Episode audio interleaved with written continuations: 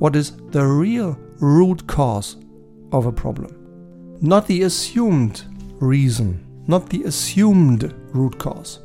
Don't gloss over it too quickly, just falling into the trap. The real root cause. Hello, dear Leitwolf. Welcome to today's Leitwolf podcast, all around thinking. The title is Fast but Thorough How Good Leaders Think.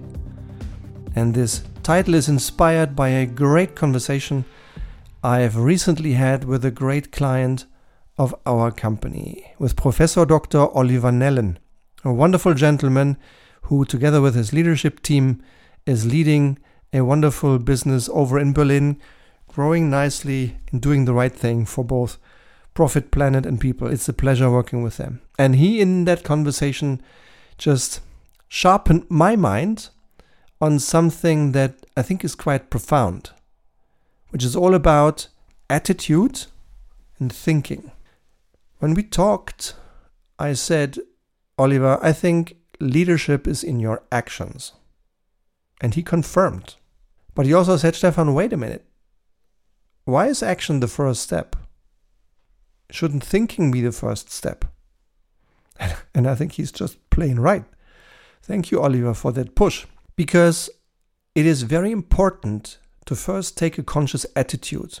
How we approach a problem, how we approach a problem, a question with our mind. What kind of thinking we use for it.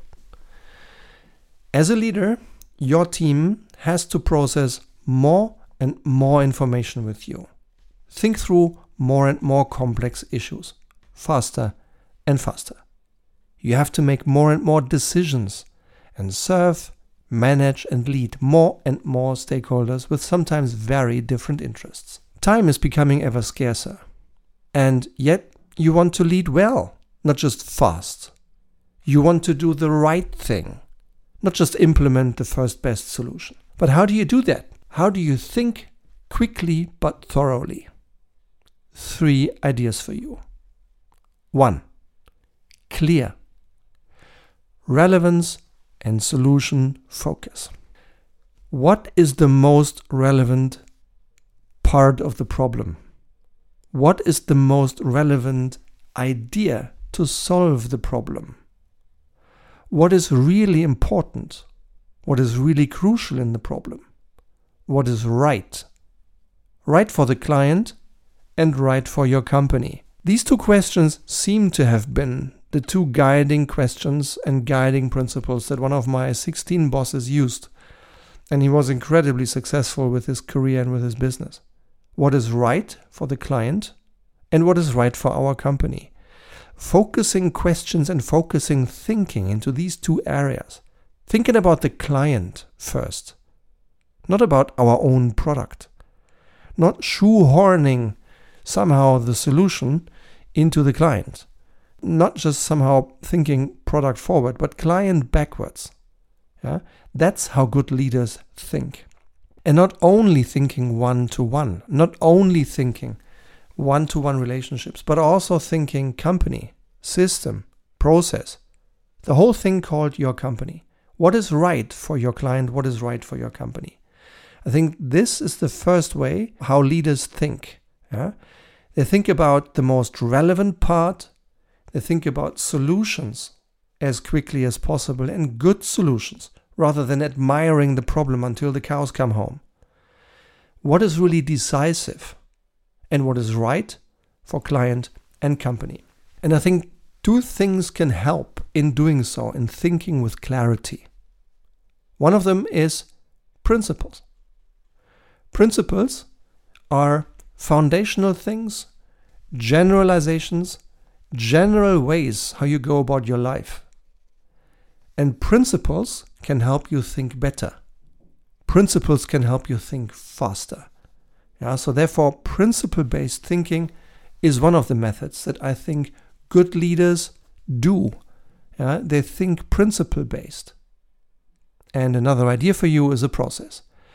This process, and that's the second tip, the process is called thorough PARSA process. Because the second tip is how good leaders think? Thorough. PARSA process instead of the black hole of assumptions. The black hole of assumptions is my biggest mistake I'm doing most frequently. I'm making assumptions, some of which just turn out to be awfully wrong. So think thoroughly, have a clear analysis, particularly under time pressure. Just do a little bit less of your fact finding. Maybe a shorter time for analysis, a little faster into the meat, and still thorough enough. That's how good leaders think thoroughly. And when they approach a problem, they still have a disciplined way of going about analyzing the problem. For example, the PARSA process. P as in problem. Define the problem. What is the real problem? A as in analysis. What parts does the problem consist of? How do those parts link with each other? How do they influence each other? Analyzing the problem. R as in root cause. What is the real root cause of a problem? Not the assumed reason, not the assumed root cause. Don't gloss over it too quickly, just falling into the trap. The real root cause. What is the real root cause of the problem? Good leaders think that way. Good leaders help everybody to understand the real root cause. S, as in solutions. What options do we have on the table that could solve the problem? What are the best ones? What is the single best one? Solutions. And what kind of risk are we accepting when we pick that one solution? And how are we going to manage that one thing, that one risk that's associated with the solution we pick? So that's S as in solutions. And finally, A as in action. What action are we going to take? And these five steps P as in problem, A as in analysis, R as in root cause, S as in solutions, and A as in actions, they can be done quickly. They do not have to take a long time. You can do thorough thinking and be quick by, for instance, applying sound principles and using this PARSA process. So that's tip number two how good leaders think thorough. And tip number three open, curious, and flexible. Humans have biases. All of us have them. And I think it's important for us, in order to think well, that we make ourselves aware of our own biases, that we make ourselves aware of the assumptions that can mislead us and then eliminate them if possible. Let me just enumerate a few of the most common human biases. Availability bias. Availability bias means sometimes people take the best immediately available information rather than the right information. They use the information that's on the table immediately available right now. And that's what they use to feed their thinking, to inform their thinking, rather than using the right information, which might have taken a little longer to get and then save a hell of a lot of time once it's there. So, availability bias. Or over optimism. Over optimism. Some people tend to always overestimate the opportunity and underestimate the risk. That's not how good leaders think. They are more balanced. They take risks, they are optimistic, but they are also aware of the risks inherent with a certain option. Or the herd instinct. Herd instinct. Oh, there are so many others who do it as well, so I have to follow. All my competitors are lowering their prices, so I have to follow. All those other people do it, so it has to be right. So let's make sure we follow the herd instinct. Not always right. Can be right, but not always. Next one fear of losses. Yeah? Fear of losses. 99% of all the concerns we have today never come true. But that's another quite popular human bias the fear of losses. Yeah? And sometimes coupled with um, wrong assumptions, like, for example, the, the sunk cost bias. Now, we already invested a million and we now keep going because we already invested so much. That's not good thinking. It doesn't turn a bad option into a good one just because we already invested so much. Yeah, that's a, a fear of loss that's also underlying the sunk cost fallacy. And the confirmation bias. We're not just seeking openly for the best option, but we are seeking to confirm either what we've learned in the past or what we assumed early on in a conversation. So the confirmation bias, seeking confirmation of first impressions or old habits. Now, knowing the facts, knowing the drivers, and then expecting change in consumer needs, competition, and technology are important. Uh, the days where you could do strategy work once a year and then put it away in a drawer and wait until next year, those days are long over. Maybe 30 years ago, it was good enough to think about your strategy once a year. Nowadays, in the current flexible, quick, really sometimes disruptively quick world, this is way too slow.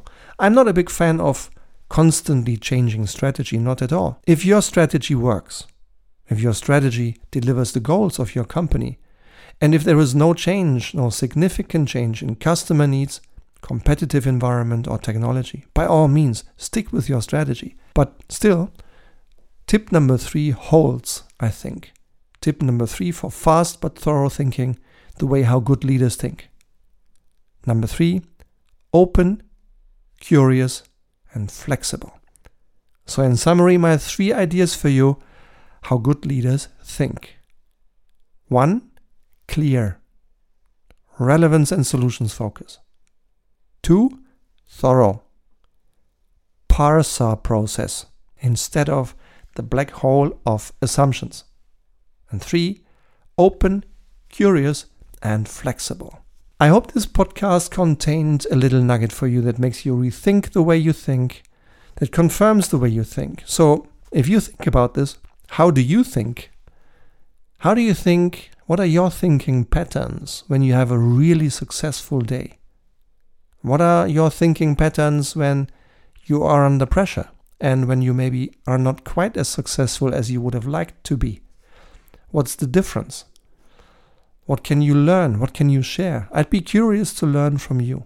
Yeah? So, how do you think? How do you balance the thinking between good and fast?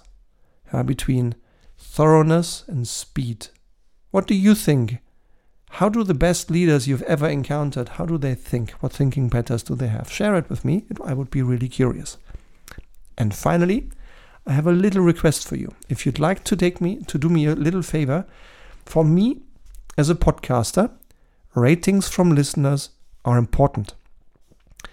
Not only because they help me learn from your rating what works and what I can improve, but also because your ranking, your your rating, your star rating, your feedback influences the respective ranking of the podcast in your podcast app. And as a result, the podcast might get much more visible to many more people. And my vision of this world is a world where everybody leads well and feels well led.